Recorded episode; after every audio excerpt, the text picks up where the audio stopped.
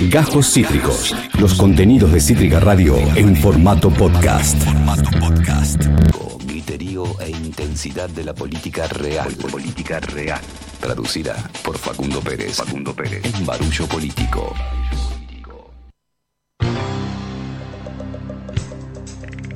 Yo ya de- debo confesar eh, que no es lo mismo. Una vez que uno comparte convivencia, un poco ya siento que, que te veo hasta en mi propia casa. Facundo Pérez, bienvenido. ¿Cómo te va? Estudiante de actuación, actor, artista, estudiante de ciencia política, amigo de la casa. ¿Cómo te va? Muy bien, eh, más que nunca amigo de la casa, Amigo ¿verdad? la- Fue casi premonitorio lo tuyo. Absolutamente, absolutamente. Facundo, eh, primera columna desde que arrancó la convivencia. Eh, ¿Cómo está? ¿Ya, ya planeas matarme o, o te la bancas un poco?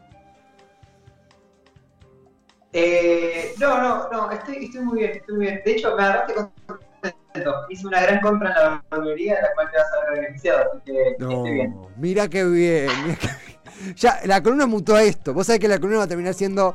Tevi, no me interesa hablar de las elecciones en Namibia, dejaste pelos en el bidet, no me importa, no me importa más nada. Eh, así que Ya, yo, quiero decir, algo, voy a acusarte públicamente. Me gusta que la gente Cítrica eh, está de mi lado, tengo testigos, me escriben.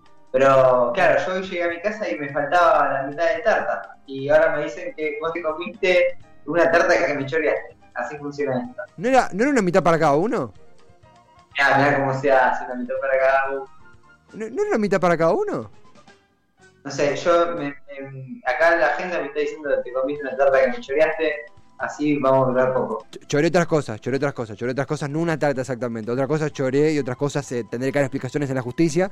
En el mientras tanto, eh, va- vamos a intentar mantener la, la. Ahora que compartimos techo, va a ser un desafío esta columna que ah, es una columna que ahora se ha expandido. Digo, a veces hacemos barullos políticos sin estar acá, te has dado cuenta. Sí, totalmente. Aparte, digo, siempre nosotros hablamos de nosotros mismos, porque eso, eso es lo que hacemos. Y ahora que vivimos juntos va a ser peor, o sea, va a ser terrible, Imposible. Es imposible. Además, eh, somos personas que yo soy, por ejemplo, yo soy hijo único, eh, es- me gusta hablar mucho de ciencias sociales, vos también de las ciencias sociales, pero también artista. O sea, somos dos egocéntricos de mierda, hay que decirlo también. Dos, dos personas un narciso enorme, porque ¿sabes? por ahí que vivimos los dos juntos, bueno, por ahí no hay tanto problema. Pero nuestro narciso viviendo juntos no, no cabe, no cabe en, en- No cabe, de hecho no cabe. Cuando entro yo, tiene que salir Facu. Por eso. Facu, eh, algo que, partió de allá, hay que decirlo también. Un poco, ayer fue, un poco no, ayer fue domingo y un poco marcó la columna eh, el hecho de que consumimos un producto político, mediático, que está dando mucho que hablar y que a veces es muy difícil de explicar a quien no está en él. Sin embargo, va camino a dejar de ser de culto y lentamente casi que ser de consumo popular, lentamente. Yo creo que ahora se mantiene en el nicho, pero es un nicho que se ha ido expandiendo eh, de manera bastante significativa en los últimos meses. De hecho, hace un año quizá no lo conocíamos. Hablo del fenómeno Tomás Rebord, un abogado, es abogado, pero eh, más bien conocido como un comunicador, hace radio en Nacional Rock. eh, tiene un, canal de YouTube llamado El Método, donde hace entrevistas con gente de todos los palos. Y se hizo muy, famoso por su estilo. Antes que nada, ¿cómo llega Rebord a tu vida? ¿Cómo- cómo- cuál es tu relación con él?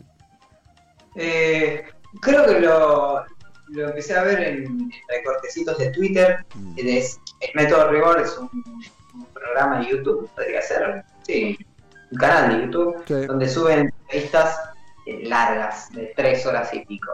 Que parecería tener un formato radial, pero no, de radio nada más tiene el estudio los micrófonos, porque se ve la entrevista. Eh, y bueno, me llevaban recortecitos de sus entrevistas. Pero la decisión de, de decir, che, a ver qué onda esto es porque vos y, y nuestro padrino espiritual, eh, Nacho Horta, me lo recomendaron. Así que yo te pregunto a vos, Esteban Checho, cómo llegó a recordar tu vida. Y a mí es genial porque es como una especie de voz popul, ¿no? se va pasando uno a otro. A mí me lo recomendó alguien que formó parte, que forma, que está, que está siempre en este programa, que es Alejo Sánchez Picat, de Politólogos al Whisky. Eh, como, está bueno que somos gente como de diferentes procedencias sociales, como somos de, él es cordobés, bueno, vive acá, ¿no? Pero va, va, va burlando todo tipo de fronteras. Eh, cuando yo recuerdo cuando Alejo me habló de Tomás Rebord, me dijo, eh, este tipo es un cago de risa, escuchalo. Y yo pensé que se trataba a ver, no es por bajarle el precio a nadie, pero cuando te decían, eh, tipo que te hace cagar de risa y es peronista, Y medio uno pensaba, ah, bueno, va a estar hablando de Pedro Rosenblatt, ¿viste? Y es un estilo totalmente diferente, no por desmerecerlo a, Pedro Rosenblatt, pero es un estilo totalmente diferente. Eh, lo que a mí más me sorprendió de, Tomás Rebor es que hablaba, a ver, con una impunidad de ciertos temas o, o con una frescura o con una forma muy directa pero algunos temas, que por un lado me interpelaba me hacía recordar a cómo habla con alguien, a veces uno de mucha confianza, y por el otro lado decís, boludo, esto va a ser cancelado apenas, apenas ponga pausa. No por, porque el tipo es un forro, sino porque habla de una forma que creíamos que estaba mal vista para los grandes medios, y quizá todavía lo está, pero él resiste. No sé si, si, está bien dicho así. Sí, ¿sabes qué?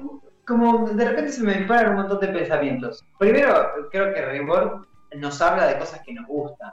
Como, eh, vos lo decías, a mí me gusta hablar de ciencias sociales, a mí me gusta también hablar de ciencias sociales, a mí me gusta hablar del humor, por ejemplo, a mí el humor es un tema que me, conmueve eh, y me, interesa mucho analizar, y Rebord habla de humor, entonces como ahí hay una primera y fundamental coincidencia.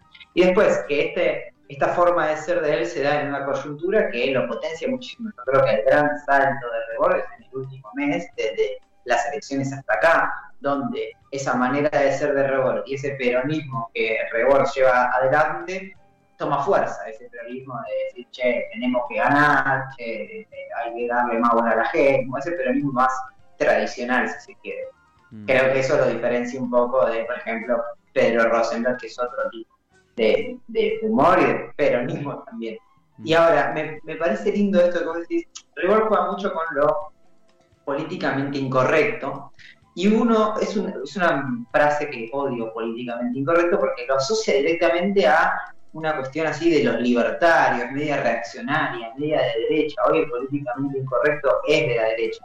Y este, bueno, este libro de Pablo Stefanoni incluso lo dice en su título, ¿no? De la rebeldía se volvió de derecha y, y no darle la rebeldía a la derecha y seguir encontrando momentos y lugares y fugas de rebeldía desde el progresismo, yo creo que de repente Rigor empieza a ocupar ese lugar es rebelde desde una mirada progresista, es rebelde desde una mirada eh, peronista, si se quiere. Y era algo que estaba faltando, no, no, existía tanto. Mm.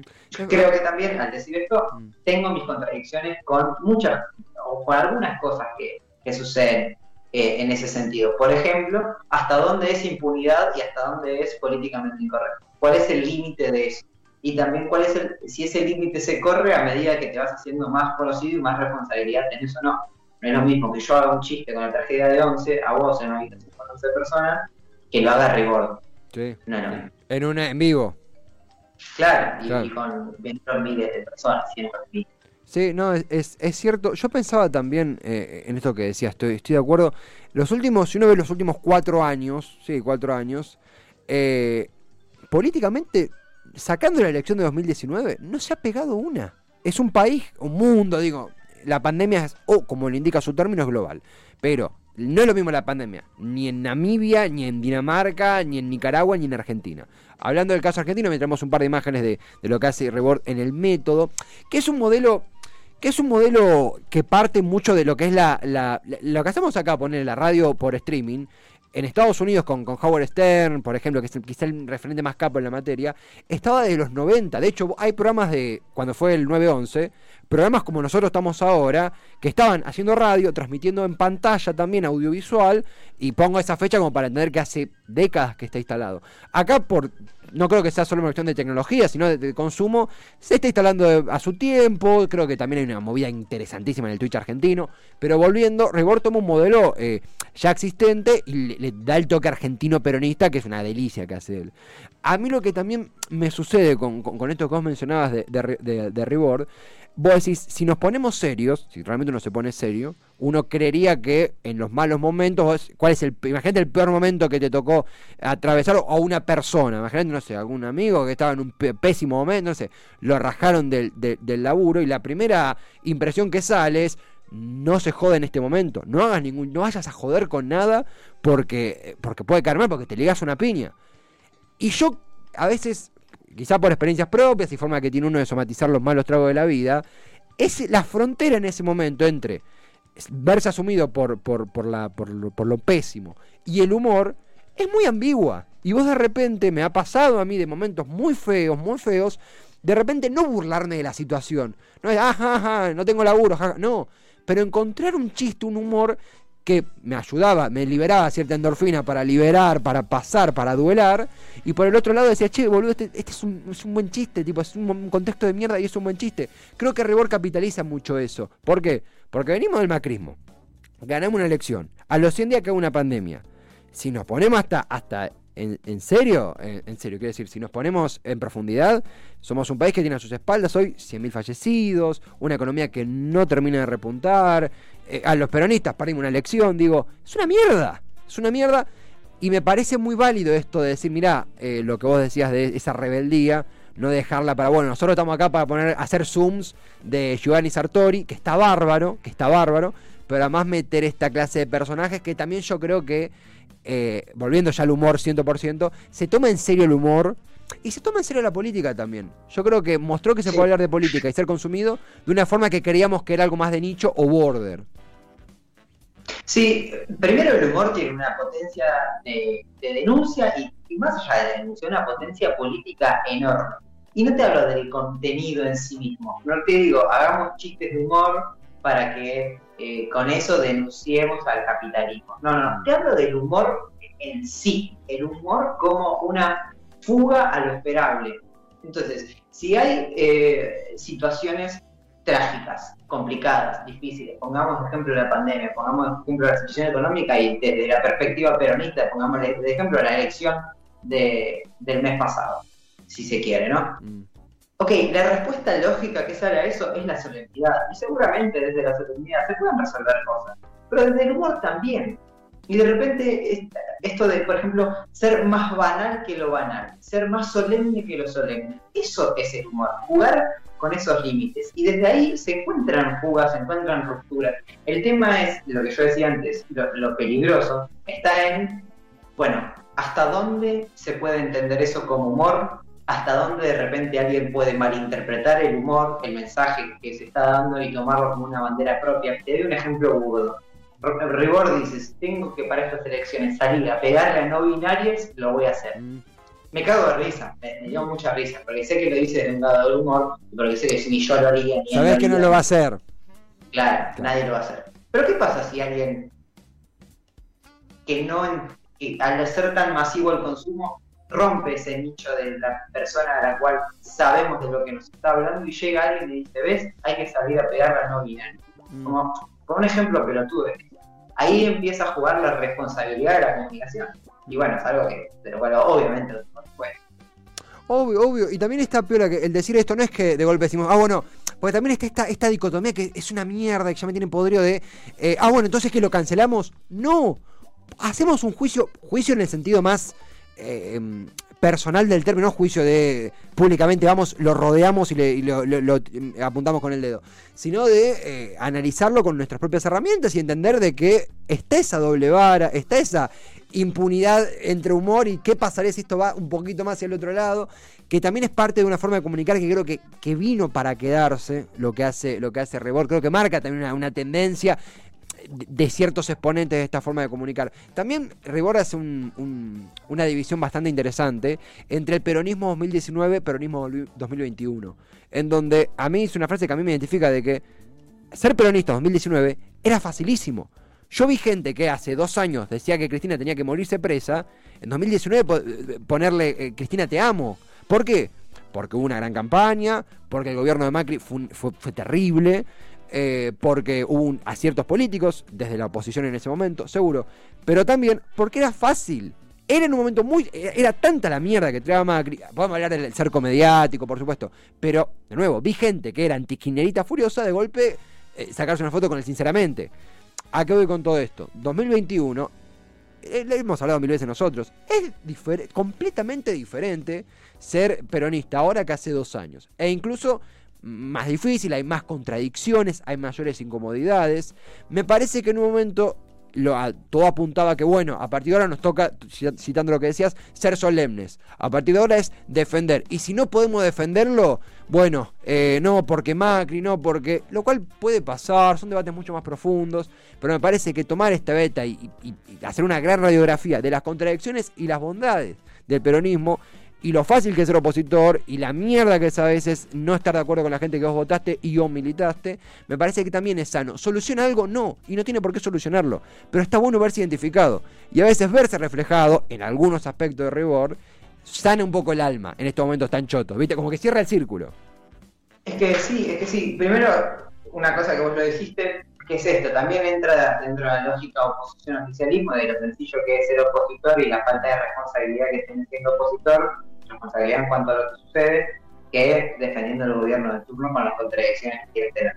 Después, en el 2019, eh, esto electoralmente no, casi que no varía, pero el ámbito en el cual nos movemos nosotros, yo creo, o por lo menos yo lo sentí un poco así, en el 2019 era cool ser peronista. Era cool la campaña al frente de todos, era cool. ¿Entendés? Estabas a la moda si criticabas al más y por ahí votabas al frente de todos. Eh, ahora no, todo lo contrario. Digo, en las redes, en, sí, en, nuestro eh, rango etario, en el mainstream, en lo que fuese, tenés que ser un nefasto para defender al frente de todos. Se llegó a, ese borde, ¿entendés? Y, y, tenés que ser un nefasto para ser peronista. Creo que lo que viene a hacer Rebot con humor es romper eso. Es decir, poner las contradicciones a sangre viva sobre la mesa y con eso hacer humor. Mm. ¿Se entiende? Y ahí hay algo que decís, ah, ok, ok, entonces yo me puedo reír de esto. Mm. Ok, yo, yo no puedo encarar desde la mesa.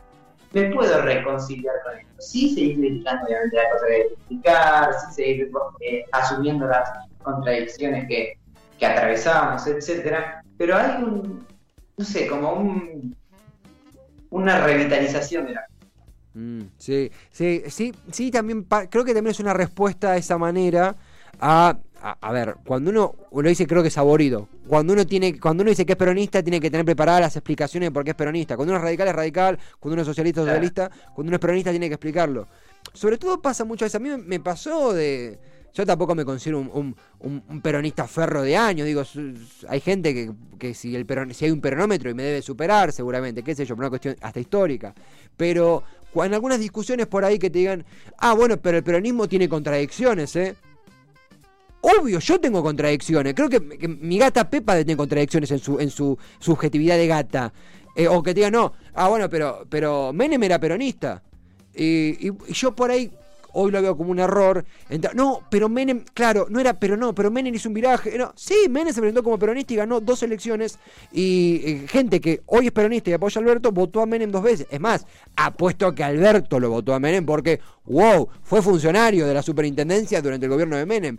Entonces, ¿eso hace que Alberto sea un, hijo de puta? No, fue funcionario. Lo podemos juzgar, podemos debatirlo, podemos problematizarlo, podemos ir a militar cuando estaba en vida, la cárcel a Menem por todo lo que Menem debía haber ido a la cárcel. Digo, no estoy diciendo que no se haga eso. Pero me parece que ayuda a desarticular algunos debates que no llevan a ningún lado y que se blanquean diciendo, sí, hay un montón de contradicciones, principalmente porque somos seres humanos, principalmente porque no buscamos la perfección en el peronismo. No, no, no, ¿Quién busca la perfección en el peronismo? Nadie.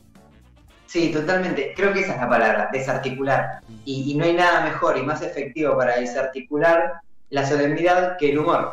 Digo, ya hay años y años y años de debate sobre el peronismo y el menemismo, y lo podemos seguir teniendo y está bien. Pero yo creo que si Rebord dice, yo soy peronista, y vos le decís, sí, pero Menem era peronista, y vos decís, sí, de hecho, mira, y hasta así te muestra un tatuaje de Menem, sí. con humor, ¿entendés? Él claramente, seguramente, no, banca al gobierno de Menem, pero con el humor se corre, desarticula esa discusión que quedó bien. El tema de lo peligroso es, bueno, ok, se entiende que es con humor, se entiende que el, debate es en otro lado. Mientras haya lugar para analizar y debatir sinceramente eh, el hecho, en este caso, del rol de Menem dentro del peronismo, el humor viene a, revitalizar y a desarticular discusiones que ya, ya fueron dadas. Mm. Para cerrar, a mí me, retrotrajo esto, no tiene que ver, no, no, no equiparo Menem con Kisilov, pero me recordó cuando estaba el muchacho, en, creo que en la puerta de, una, municipalidad que ha ido Alberto, no recuerdo, se me va, escapa dónde, cantando Bienvenido Alberto, bienvenido Alberto, cuando apenas asumía Alberto, una señora va y le dice de todo, pero le dice, morite, pianista de mierda, te vas a morir, hijo de... Una señora que no está en sus cabales. Eh, bienvenido Alberto, bienvenido Alberto. Y la señora le dice, sí, vos sos peor, Alberto y Kisilov. Y el chabón le dice, ah, me siento ahora, Kisilov, Kisilov. Esa respuesta al, humor, al humor completamente fácil, facilongo, me parece que es una, una genialidad, una, invención humana, una cuestión cognitiva que será mucho más profunda de analizar, pero que ligado a la política la hace por lo menos mucho más interesante en estos momentos. Hablando de eso, tenemos eh, en un ángulo diferente una notita bastante piola en el siguiente bloque, si todo sale en orden. Vamos a estar conectando con Marian, Mario Daniele, perdón, jefe de gabinete de la Municipalidad de la Ciudad de Ushuaia. Eh, hoy no nos vamos a centrar quizá mucho en eso, pero sí en su periodo como senador nacional por Tierra del Fuego entre 2001 y 2007, cuando fue parte del grupo de senadores al cual le llegó el juicio político a la Corte Suprema la, corte adicta de Carlos Menem cuando asume Kirchner en 2003 y desarticula esa corte suprema, más en estos momentos. Facu, eh, ¿estás listo para, para esa nota? Claro que sí, señor. Vamos a ir a un corte musical. Estás en Barullo Político, está Facundo Pérez del otro lado, acá Esteban Chacho. Acabas de escuchar Cajos Cítricos. Encontrá los contenidos de Cítrica Radio en formato podcast en Spotify, YouTube o en nuestra página web.